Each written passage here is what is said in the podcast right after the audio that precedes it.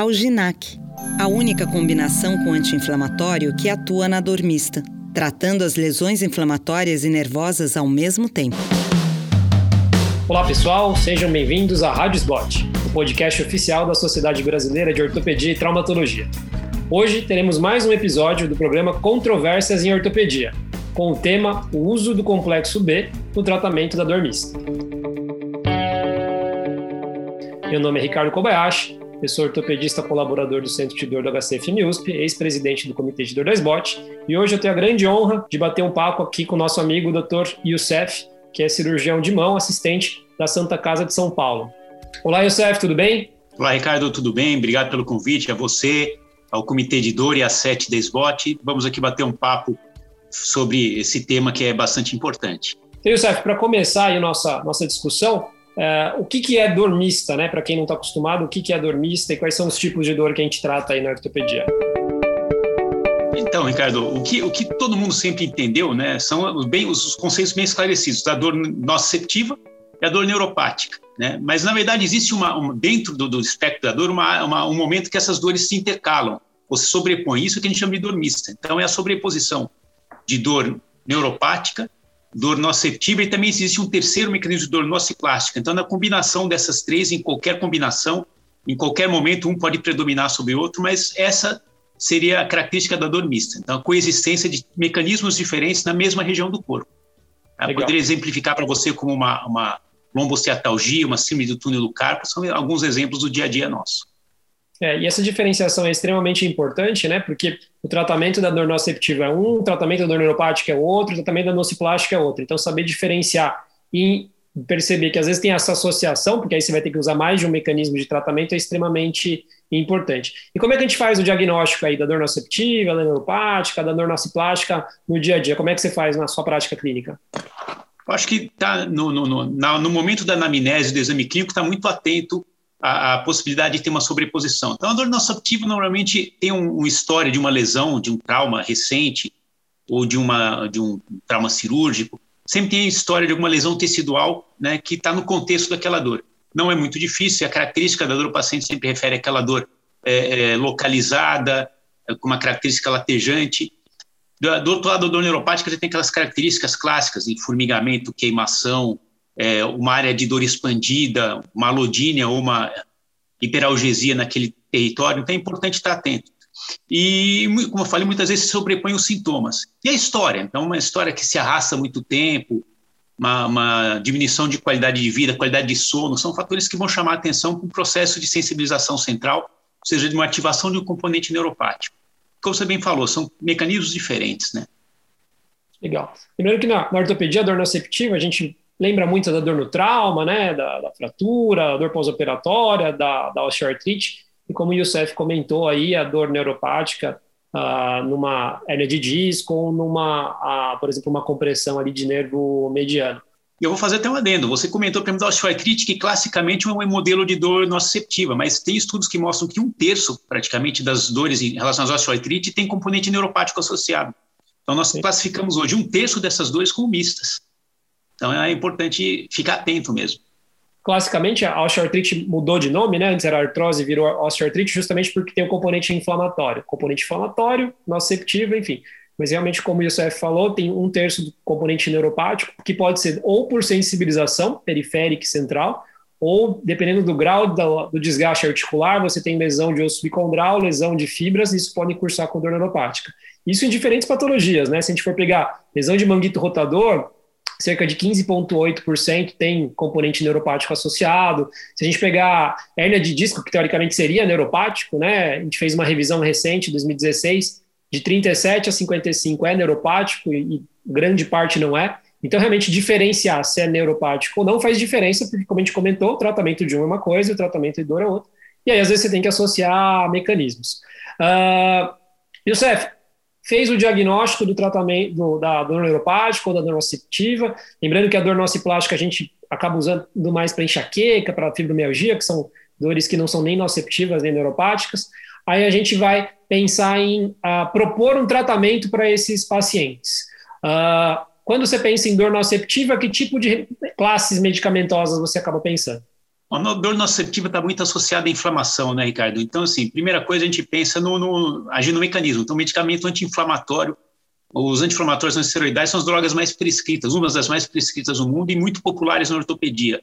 São muito boas para as dores nociceptivas, né, para dor aguda de leve a moderada intensidade. Eventualmente, uma dor de intensidade maior, aí, né, pensando naquela escada analgésica do MS, eventualmente tem que associar um opioide. Aí lembrar que o controle adequado da dor aguda evita a cronificação. Então, primeira linha, sempre anti-inflamatório, com associação de, com analgésico simples, eventualmente uma dipirona ou paracetamol, e numa dor com uma intensidade maior, aí abrir mão de um opioide. Isso seria o clássico para dor nociceptiva. Legal. Então, no, no modelo aí de dor aguda, né, normalmente tem um processo inflamatório, por isso que os anti-inflamatórios vão bem. Uh, recentemente eu fiz um, um, um, evento da, da SEC pessoal da Coluna, o pessoal me perguntou dos anti-inflamatórios esteroidais. E os anti-inflamatórios esteroidais, pode usar, não pode usar, dor nociceptiva, o que você acha? Acho que eles têm validade, pode ser utilizado também, mas com um pouco de cautela, né? Acho que existe, existe um pouco de cuidado na introdução e na, na, na retirada dos corticóides, principalmente quando você entra com dose alta. E alguns pacientes com contraindicação, né? Então, paciente diabético, glaucoma, catarata, são contraindicações que tem que ficar um pouco atento.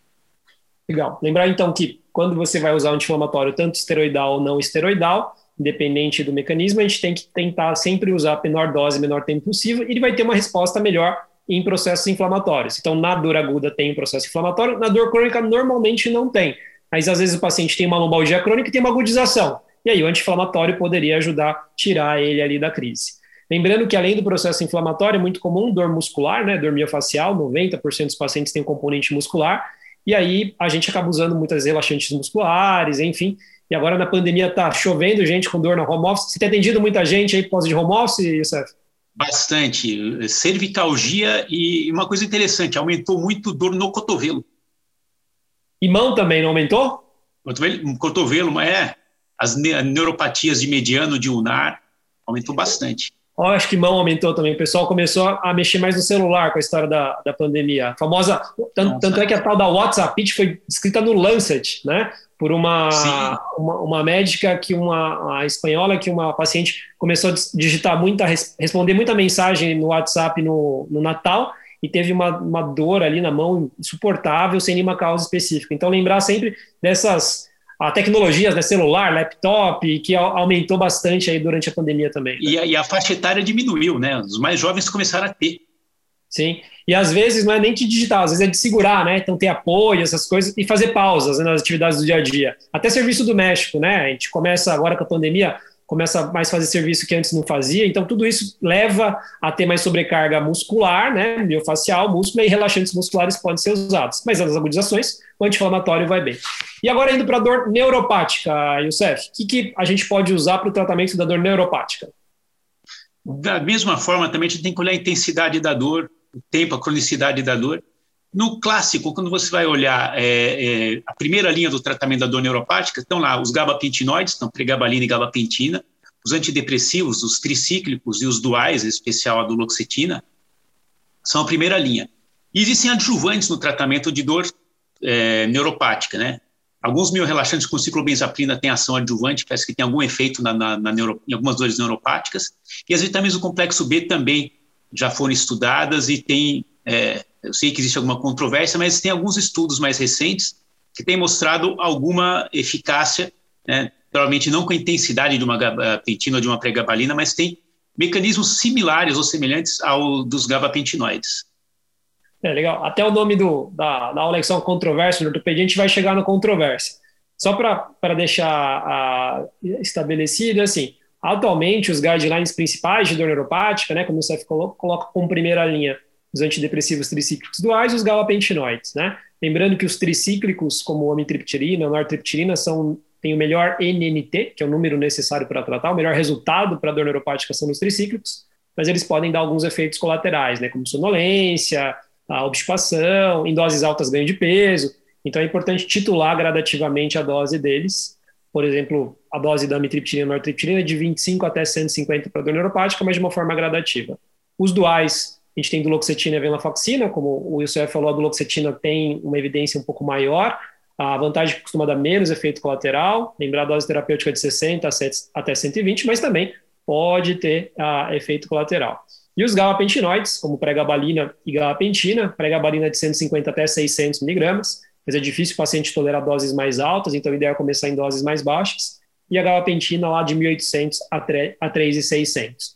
Então, esses remédios realmente são primeira linha, têm bom resultado, segundo evidência, a médio longo prazo, 3 a 6 meses, mas a dor neuropática dói mais do, do que a nociceptiva. Então, muitas vezes a gente tem que usar um pouco mais de analgesia, né? Usar analgésico, opioide, enfim. E aí, a gente tem remédios que não são de primeira linha, que tem alguns estudos, que é o foco principal aí do nosso debate de hoje. Uh, Youssef, con conta para o pessoal aí como é que basicamente esses complexos de vitamina B agiriam aí no controle da, é, da, dor, da dor neuropática e se tem diferença entre vitamina B1, B6, B12, é bom isolado, é bom tudo junto, o que, que você acha? Então, na verdade, assim, elas têm a tiamina B1, a vitamina B6, a vitamina B12, elas têm ações diferentes entre si e os estudos têm mostrado que a associação entre elas acaba sendo melhor do que o uso isolado.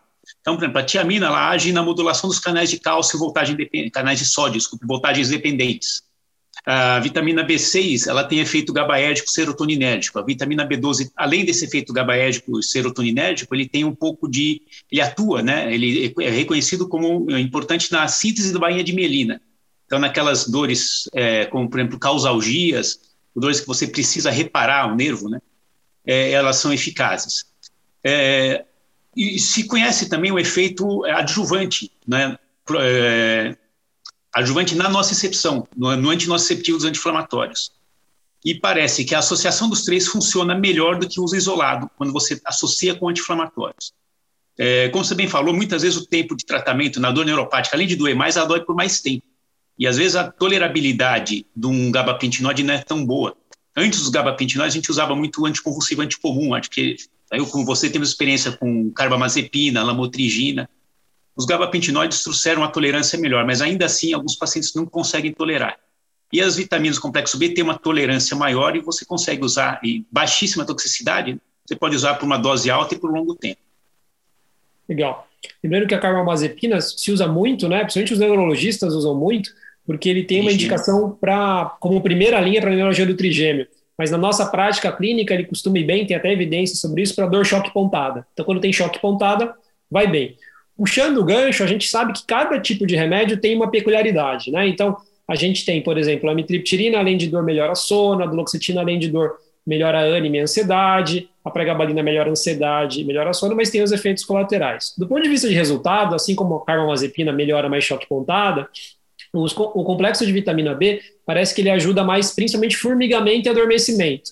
Você vê isso na prática clínica, principalmente você que faz mão e vê túnel do carpo, você acha que é o formigamento e adormecimento é o diferencial deles? É, o que o paciente refere mais precocemente é a melhora da dormência e do formigamento.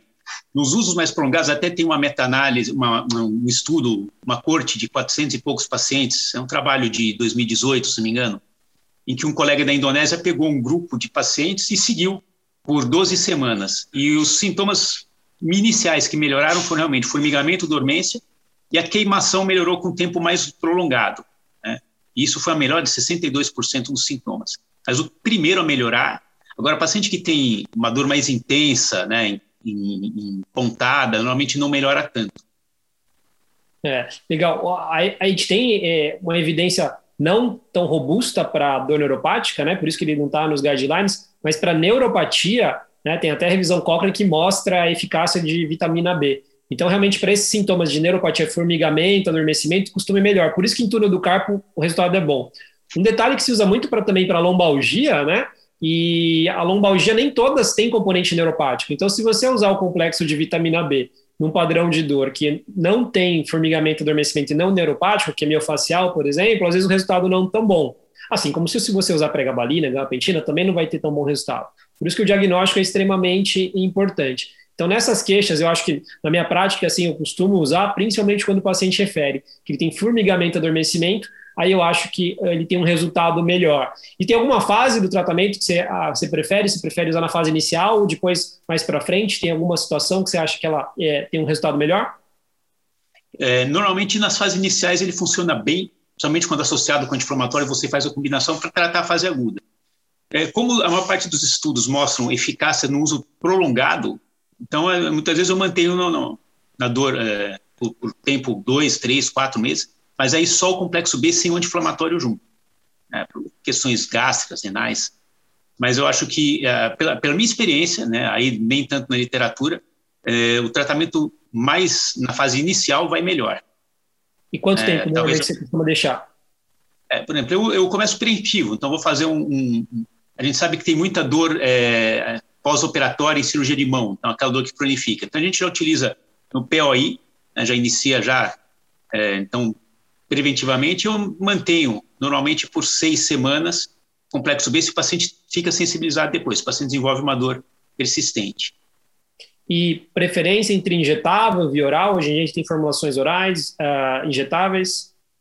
É, a questão é o seguinte: o grande problema da, da, administração oral é a absorção da vitamina B12. Tem alguns pacientes que têm deficiência de absorção. Aí você pega os pacientes com cirurgia bariátrica, os pacientes usuários crônicos de, de inibidores de bomba de próton, né, os omeprazol, pantoprazol da vida, e os diabéticos que fazem uso de metformina também têm uma diminuição diminuída da vitamina B12. Nesses casos, eventualmente, vale a pena usar injetável. Não sei quem já tomou, injetável é um pouco dolorida a injeção. Então, quando um o paciente não tem... Eu já tomei, eu já tomei, é, um, pouco, é, um pouco é apelido. Então, para os pacientes que não têm essa contraindicação, não têm essa é, dificuldade para absorção gástrica, eu prefiro usar é, o comprimido. É. Na minha prática, eu tento deixar a escolha para o paciente, né? Eu falo, olha, o injetável, às vezes, a gente consegue chegar mais rápido, é, é, é uma injeção, você vai tomar três, às vezes a gente vai usar mais, uh, ou a gente pode tomar o comprimido, tem algumas formulações que são de 12 em 12, algumas de 8 em 8, enfim. Tem paciente que é polifarmácia, usa muito remédio e prefere injetar e fala, doutor, uma injeçãozinha lá vai melhor. E fala assim, não, doutor, não quero essa injeção dolorida. Então, acho que eu deixo muito para a critério do paciente, aí a gente divide a culpa, né? Não tem risco de ele, de ele reclamar. Uh, então, amarrando aí o, o, nosso título da aula, né? Uh, você acha que o complexo B realmente pode ser usado para padrão de dormista? Sim, não, ressalvas, pontos fortes, pontos fracos? Acho que pode sim, ele tem, tem seu valor na dormista, não, não é uma panaceia, não é o, o grande, grande solução dos problemas, mas acho que ele tem o seu valor, é importante é, tem, como você mesmo falou, apesar de a maior parte das lombalgias não ter componente, muita, uma grande parte não ter componente neuropático, mas tem alguns estudos que mostraram que quando você usa associação, você eventualmente consegue diminuir a dose do anti-inflamatório, então diminuindo os efeitos colaterais de anti-inflamatórios, por potencializar o efeito nociceptivo. Então, ele tem seu valor, mas em alguns casos você vai ter que, mesmo usando as vitaminas complexo B, associar outra medicação. É, na dor, por exemplo, é, pós-operatória, que eu pego muito, é, eu gosto muito de usar lidocaína, o PET lidocaína né, transdérmico, vai bem. É, em dores, por exemplo, as lombocetalgias ou aquelas cervicobraquialgias mais refratárias, acaba associando uma, uma pregabalina. Então, ela, ela tem seu valor, mas não dá para considerar como uma medicação é, única, né? especialmente se a gente falar em terapia multimodal. Legal. Eu acho que, basicamente, a dor, a dor, de uma forma geral, ela já é complexa, né? A dor mista mais complexa ainda, porque a gente tem mais de um mecanismo, então, nada em, em, nenhum lugar do mundo isoladamente vai resolver tudo. Então, a gente entender o papel de cada medicação. Eu acho que realmente o complexo de vitamina B, principalmente para queixas de formigamento, adormecimento, ela vai bem. Muitas vezes, num paciente que não tolera uma dose maior de gabapentinoide, antidepressivo, às vezes você pode associar para diminuir a dose, fazer um, multi, um multimodal, mas acho que o diagnóstico é, é, é essencial, né? É, de 37 a 55 que eu contei para vocês por cento vai para dor para a perna, mas tem estudos para lombar que acho que chega a 90% de dor mista na região lombar. Então, realmente fazer o diagnóstico uh, com exame físico detalhado, ver se tem alteração de, de hipoestesia, alodínia, e às vezes usar questionários de screening, como o DN4, que é simples de fazer, faz você entender um pouco melhor se aquela artrite que não está evoluindo bem, às vezes tem um componente neuropático, se aquela facite plantar que às vezes não está indo bem, tá, tem um componente neuropático, uma lesão manguito, e assim vai. Então, acho que a mensagem final aí que eu vou deixar antes do deixar o Youssef finalizar é diagnóstico preciso do padrão de dor para você saber qual tipo de medicamento a gente vai escolher. E lembrar que na dor mista, como são associação de mecanismos, muitas vezes a gente vai ter que ter associação uh, de uh, medicamentos. Queria agradecer à SEC pelo convite, à SBOT pela iniciativa de cada vez a gente discutir mais dor, acho que é extremamente importante isso na ortopedia. E vou deixar para você a, dar suas palavras finais, Youssef, antes de a gente fazer o encerramento final. Obrigado, Ricardo. É, é isso mesmo, acho que o mais importante é, para tratar, eu preciso diagnosticar. Então, está atento que a dormista é, é, muito prevalente e tem que diagnosticar os dois componentes, até porque, para ser eficaz o tratamento, tem que tratar os dois componentes de dor. Então, ficar atento, diagnosticar. O, do, questionário DN4 é bem simples, dá para você imprimir, deixar no canto aqui na mesa do consultório e usar com muita frequência. Você não perde dois, três minutos para aplicar esse questionário, vale bastante a pena. E, como você bem frisou, Kobayashi, é, fico feliz com essa iniciativa da, da SBOT SEC, de levar o conhecimento, o estudo da dor para todos os ortopedistas do Brasil, isso é fundamental, muito importante. Obrigado mais uma vez. Você acabou de ouvir mais um episódio da Rádio Slot, podcast oficial da Sociedade Brasileira de Ortopedia e Traumatologia. Todas as edições estão disponíveis no site www.slot.org.br e também nas principais plataformas de streaming. Nos vemos no próximo episódio. Até lá!